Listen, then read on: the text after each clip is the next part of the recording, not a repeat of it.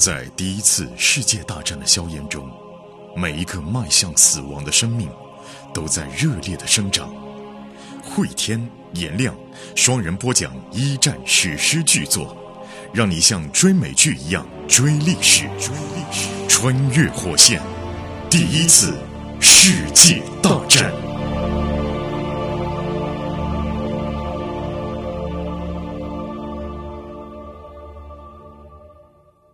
穿越火线一战，各位好，我是颜亮，我是慧天。前情回顾，一战已经正式开打，而德国呢，对他们的原先的施里芬计划呢做了一些修改，因为受到他们自己贵族阶层的影响，不愿意把他们东部地区拱手让给沙俄，同时也是发现，哎，为什么有沙俄的集团军敢这么胆子大，在没有补给的情况下就孤军深入，于是呢，反过来就反扑了沙俄，也就是我们主人公格雷格里所在的第二集团军。果然这一役。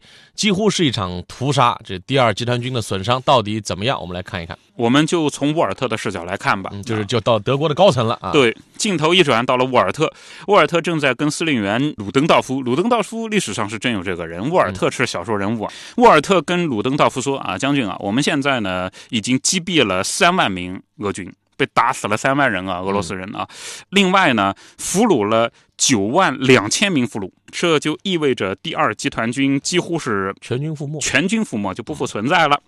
另外，根据沃尔特现在的情报分析啊，在将军方面有一个叫萨姆索洛夫将军开枪自杀，沙俄那边，沙俄那边还有一个叫马托斯将军被俘。另外呢，德国人还缴获了沙俄的五百门火炮。第二集团军现在可以从地图上拿掉了。这个沃尔特很开心，就把那个标志着第二集团军的大头针给他拔了。这鲁登道夫啊，他倒是没有得意洋洋。沃尔特毕竟年轻嘛，他可能这会儿啊，就是叫作为这个德国的指挥官来讲，有点有点纠结了。如果说沙俄的士兵这么好打，那么我们要趁势干脆把第一集团军也拿下算了。嗯，那就意味着要从东线再从法国战场上再撤一些军队下来。而且这个就非常非常的不应该发生这一幕，因为这违背了一开始的战略安排嘛。你看鲁登道夫就说啊，你看啊，现在呢，我们柏林方面好像改了他们的规划，他们在向我们派兵增援。沃尔特吓了一大跳，哎，增援？我们打赢了，增什么援？鲁登道夫就拿来一大叠电报，增援了三个军团，一个骑兵师。这些士兵是从哪来的呢？从法国调过来的。对，这就是我们刚才说的。哎，按理说，你就全力拿下法国，其实是对于德国来讲战略意义更重要。对啊。但是呢，因为沙俄这边的部队实在是太好打了，包括德国贵族也不愿意把自己，我们说了，大片的庄园就沙俄。是是，你看，我们从呃鲁登道夫的语气里面来讲，鲁登道夫他就说呢，我不知道具体情况，哎呀，但是他语气当中开始带有苦涩了。呃，老鲁他就说呢。我能猜出来，政治上的事情不是军事上，政治上的事啊。嗯嗯。上峰的命哎，你也不知道上峰什么意图。就是各家的公主啊，公主啊，伯爵夫人，肯定在柏林跟我们皇上哭哭啼啼。哎，你别说这个沙俄的牵制啊，还是有用，有用的。他还有第一集团军在德国境内晃悠，还在源源不断的把兵力在往往他们的西岸在调。对啊。所以对于德国的东部的牵制是存在的。对啊，鲁登道夫就说啊，你看那些夫人们哭哭啼啼的，就说自己家产遭到俄国人的。践踏，然后说国家的尊严受到了践踏啊！我们最高统帅呢，他受到了巨大的压力，就只能低头泪。沃尔特就很脸红，因为自己的妈妈之前就是这个态度。妈妈不是串联了一帮这个夫人要到皇宫里去闹吗？啊，女人们因为担心财产，呃，希望得到保护，这是情有可原的呀。问题在于军队啊，因为这个妇人啊，我们不是歧视女性，在当时闹闹这个主要是女人嘛。他说也有男人，我觉得肯定也有啊，也有也有。啊，不会只是女性贵族。啊，沃尔特在这说呢，一支军队向贵族们的财产让步，冒险背离整个战略计划，这简直是不可饶恕。哎呀，沃尔特他就说呢，法国说服俄国出动根本没准备好的军队大举入侵，不就是希望出现这种情况吗？牵制嘛。对呀，那我们陷入恐慌了。增援了东线，就削弱了我们在法国的力量啊！对，本来是希望六个礼拜六个礼拜拿下法国的。嗯，是啊，沃尔特绝望地说。所以，尽管我们东西两线都取得了重大胜利，可是我们的敌人却取得了东西两线的战略优势。这么讲对不对？这话一点没错，一点没错啊！鲁登道夫点头，正是如此啊！打持久战不是德国希望看到的，他要打闪电战。对对对，所以镜头一转，我们要来到法国线了。其实应该是目前的主战场啊。嗯，德国人要全力拿下的法。法国此刻是怎样的？对，法国线我们以谁的视角来看呢？是以菲茨。菲茨，哎，英国人跑这儿来了。对啊，因为英法组了个联军嘛。当然，提到英法联军，我们心里面肯定会觉得很别扭啊。嗯，呃，这是第一次世界大战的英法联军。呃，菲茨呢是作为英国代表派到法国来的。菲茨旁边还有一个哭泣的女人，不是艾瑟尔，也不是碧奥，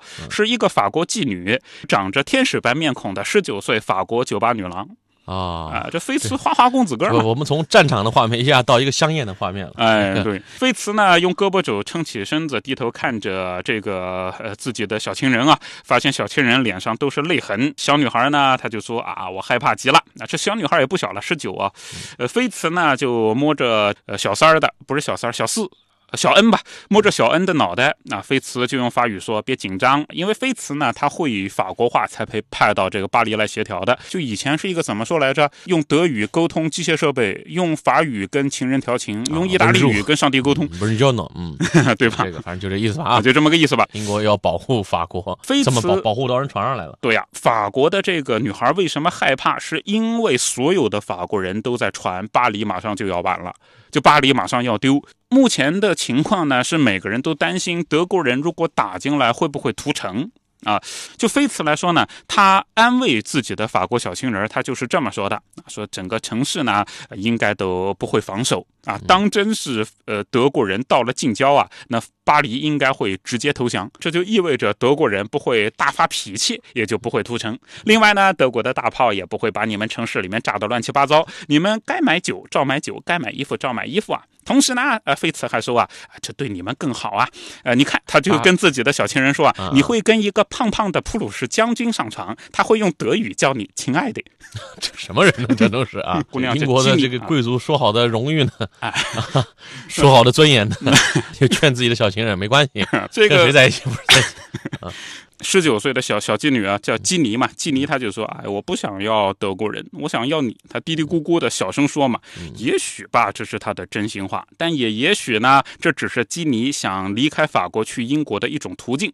人们现在正在想方设法的逃离巴黎啊，但是呢，并不容易。大部分的私人汽车已经被征募了，铁路上面处于待命状态，所以火车也趴窝了。大量的平民乘客被丢在荒郊野外。如果要租辆出租车去波尔多。就是一个沿海城市啊，在法国以东，要花一千五百法郎，这笔钱都够在巴黎买栋小房子了。暂时嘛，暂时。这个小姑娘其实是希望这个菲茨能带她走。对呀，但是以菲茨一贯的个性，就是玩玩就跑，就 是啊。我们看看吧啊。嗯。不过菲茨他心里面是这么想的，他希望他把她带走是吧？不，他不是希望把她带走，他是想呢，巴黎也不一定就立刻就会完啊。为什么呢？德国人势如破竹的进攻已经持续一个月了，没有人能够这么坚持的。法国人呢，边打边撤，确实士兵啊非常的疲惫啊，士气也低落。但是法国并没有多少人被俘。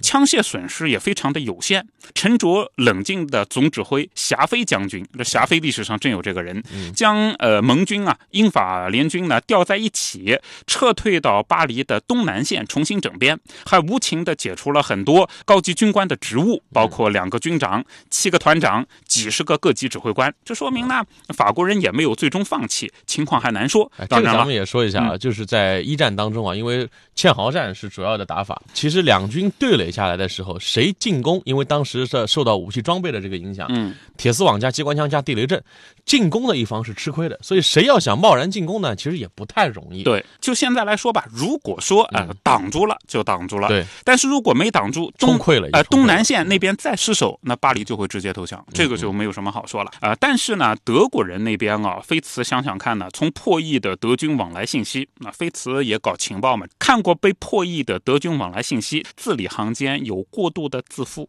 为什么自负呢？因为德军统帅已经撤出了在法国的部分部队，让他们驰援东普鲁士。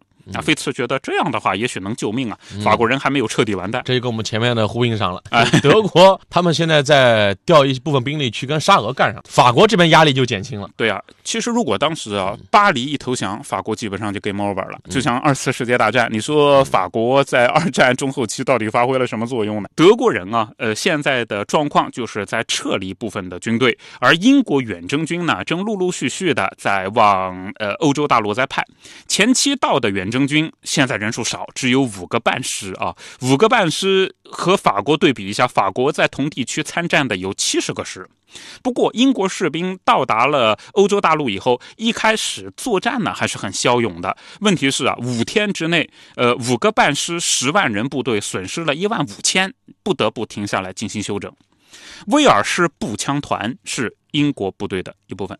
嗯啊，菲茨就是威尔士步枪团以前的荣誉上校嘛。但是呢，菲茨并没有进战好啊，他是联络官，联络官呢是驻巴黎。就菲茨个人来说，他还是比较希望能够在战场上实践自己的荣誉，能够与军团一起战斗。但是呢，现在菲茨他懂巴黎，又懂法语，就很难派到这儿来了。对呀，所以他在这儿呢，就工作之余又找了一个法国小情人。站在菲茨的角度上来说呢，现在的这个工作当然也很重要，因为要和法国人搞好关系。啊，法国人呢和英国盟友现在关系已经不太好了。一开始远征军作战骁勇的时候啊，法国人觉得啊迎来了救星，为我们牺牲啊。对呀，这会儿你们都停了，眼看着我们的这个国土一寸一寸的在被德国人入侵，你们怎么就停下来了？对，那法国人是这个态度，英国人也气死了。英国远死了一万五了，你看到吗？英国远征军的指挥啊是一个叫做约翰·弗兰奇的爵士。那现在呢，呃，情况就是这个约翰·弗兰奇爵士与法国指挥官霞飞将军是有矛盾的。霞飞就说：“你们继续打呀，你们看着我们死吗？”然后英国人说：“哎，我们已经死了那么多了，我们要停下来整编啊！”那，在这种情况下，飞茨的作用就是要协调双方的关系啊，还有呢，保持情报的畅通。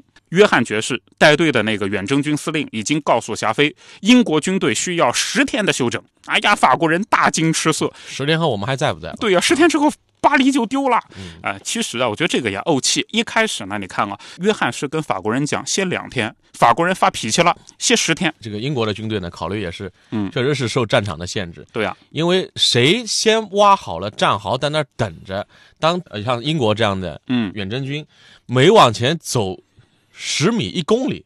都要付出惨重的代价，这就是一战的堑壕战的重大的特点。对，就谁先守在那儿不动，反而是占有优势的。但谁要是想往前，只要往前迈步的话，谁就可能要付出巨大的代价。英国人不愿意承受这个巨大的代价。对啊，直到有了坦克，这种情况才有变化。是，嗯，这个菲茨来说啊，他正和各方面进行沟通。问题是呢，约翰爵士以及他的助手叫哈维上校啊，现在已经是和法国人闹得非常僵。无奈之余呢，菲茨只得给自己在呃英国本部的老熟人，就是陆军部的一个勋爵叫雷马克啊，打了个电话。这个雷马克是菲茨在伊顿公学的同学，菲茨等于是找了一个熟人嘛，可以向自己的远征军这边再施点压，不要跟法国人搞得太僵。但是这么做了以后啊，就会发现呢，自己又卷进了政治斗争当中，嗯啊，关系就搞得非常复杂。这个也是常识嘛，你不能越级反应。